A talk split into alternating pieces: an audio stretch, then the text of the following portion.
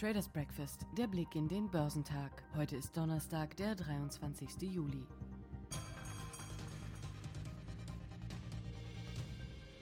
Die asiatisch-pazifischen Märkte waren am Donnerstag uneinheitlich. Aktien vom chinesischen Festland wurden ausverkauft, Südkorea hingegen meldete einen Rückgang des Bruttoinlandsprodukts im zweiten Quartal, was weitgehend auf einen starken Rückgang der Exporte zurückzuführen ist. Südkoreas Kospi fiel um 0,85 Prozent, der Aktien von Großunternehmen wie Samsung, LG, SK Hynix und Hyundai verkauft wurden. Hongkongs Hang Seng Index stieg um 0,37 Prozent. Die Spannungen zwischen Washington und Peking eskalierten, nachdem das US-Außenministerium China abrupt anwies, sein Konsulat in Houston zu schließen, was vom chinesischen Außenministerium verurteilt wurde, da es vor entschlossenen Gegenmaßnahmen warnte, falls die USA ihre Entscheidung nicht rückgängig machen würden.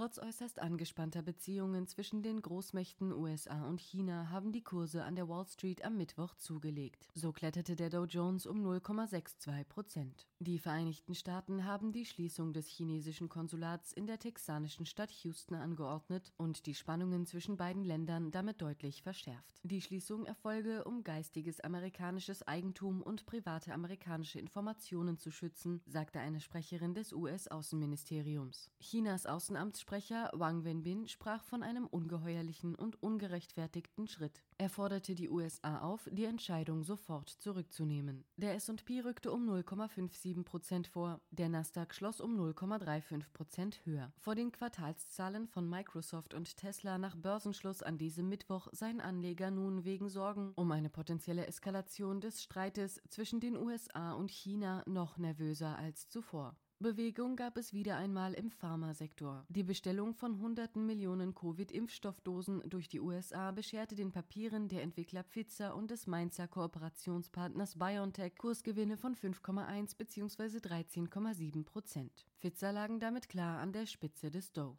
Aktien von Texas Instruments gaben um 2,2 Prozent nach. Papiere des Kontrahenten AMD schnellten dagegen um mehr als 8 Prozent nach oben. Das Unternehmen hatte einen neuen Chip für grafische Anwendungen in PCs angekündigt. Aktien von United Airlines verloren 4,2 Prozent. Für die Papiere von Snap ging es um 6,2 Prozent abwärts. Die Foto-App Snapchat hatte ihre optimistische Prognose für den Anstieg der Nutzerzahlen im vergangenen Quartal verfehlt. Die immer mehr zunehmenden Spannungen zwischen den Großmächten USA und China haben die Anleger an Europas Aktienmärkten am Mittwoch sichtlich Nerven gekostet. Die Kurse traten auf breiter Front den Rückzug an. Der Eurostox verlor 1,02 Prozent. In Paris sank der CSC um 1,32 Prozent. Für den FTSI in London ging es um 1 Prozent nach unten. Wegen der zunehmenden Einflussnahme Chinas in Hongkong hätten sich über den Beziehungen zwischen den beiden Großmächten zuletzt ohnehin schon dunkle Wolken zusammengebraut, schrieb Analyst Analyst David Madden vom Broker CMC Markets. Der Streit um geistiges Eigentum und Diebstahl von Informationen könne nun zum nächsten Kapitel frostiger Beziehungen werden. Unter den europäischen Schwergewichten rückten ABB, Iberdrola, Arzco Noble und Kingfisher mit Geschäftsberichten in den Fokus. Papiere des Industriekonzerns ABB gewannen 2,8 Prozent. Die Anteile des spanischen Versorgers Iberdrola verloren dagegen 1,4 Prozent. Die des Farbenherstellers Asco Noble gaben um 1 Prozent nach. Die Titel der britischen Baumarktkette Kingfisher schnellten um fast 15 Prozent nach oben. Laut Unternehmen wird der Vorsteuergewinn in der ersten Jahreshälfte höher ausfallen als im Vorjahr. Das sei recht außergewöhnlich, wenn man bedenke, dass die Geschäfte in Großbritannien wegen der Corona-Pandemie für mehr als einen Monat geschlossen gewesen gewesen sein, kommentierten die Analysten von Morgan Stanley.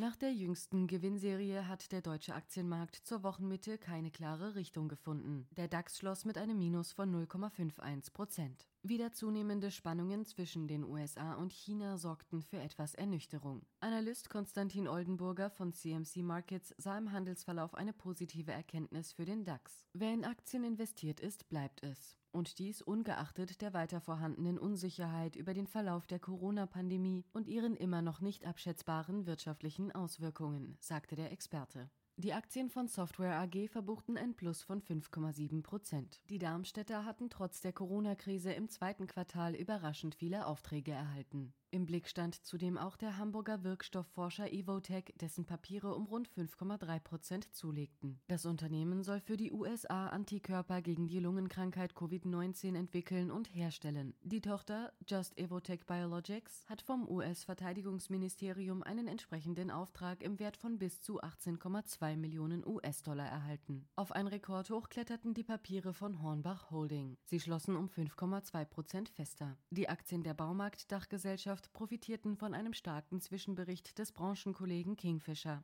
Im Betrugsskandal bei Wirecard stellte die Münchner Staatsanwaltschaft drei Haftbefehle gegen frühere Führungskräfte. Dabei gehe es unter anderem um gewerbsmäßigen Bandenbetrug und Marktmanipulation in mehreren Fällen, sagte eine Sprecherin der Staatsanwaltschaft. Die neuen Haftbefehle richten sich unter anderem gegen einen früheren Finanzvorstand, aber auch erneut gegen Ex-Vorstandschef Markus Braun. Wirecard-Aktien fielen zunächst um rund 5% ins Minus, erholten sich aber wieder und schlossen um 0,2% höher. Der Eurokurs stieg am späten Nachmittag kurzzeitig über die Marke von 1,16 US-Dollar und damit auf den höchsten Stand seit Oktober 2018. Die Europäische Zentralbank hatte den Referenzkurs am Nachmittag auf 1,1578 Dollar festgesetzt.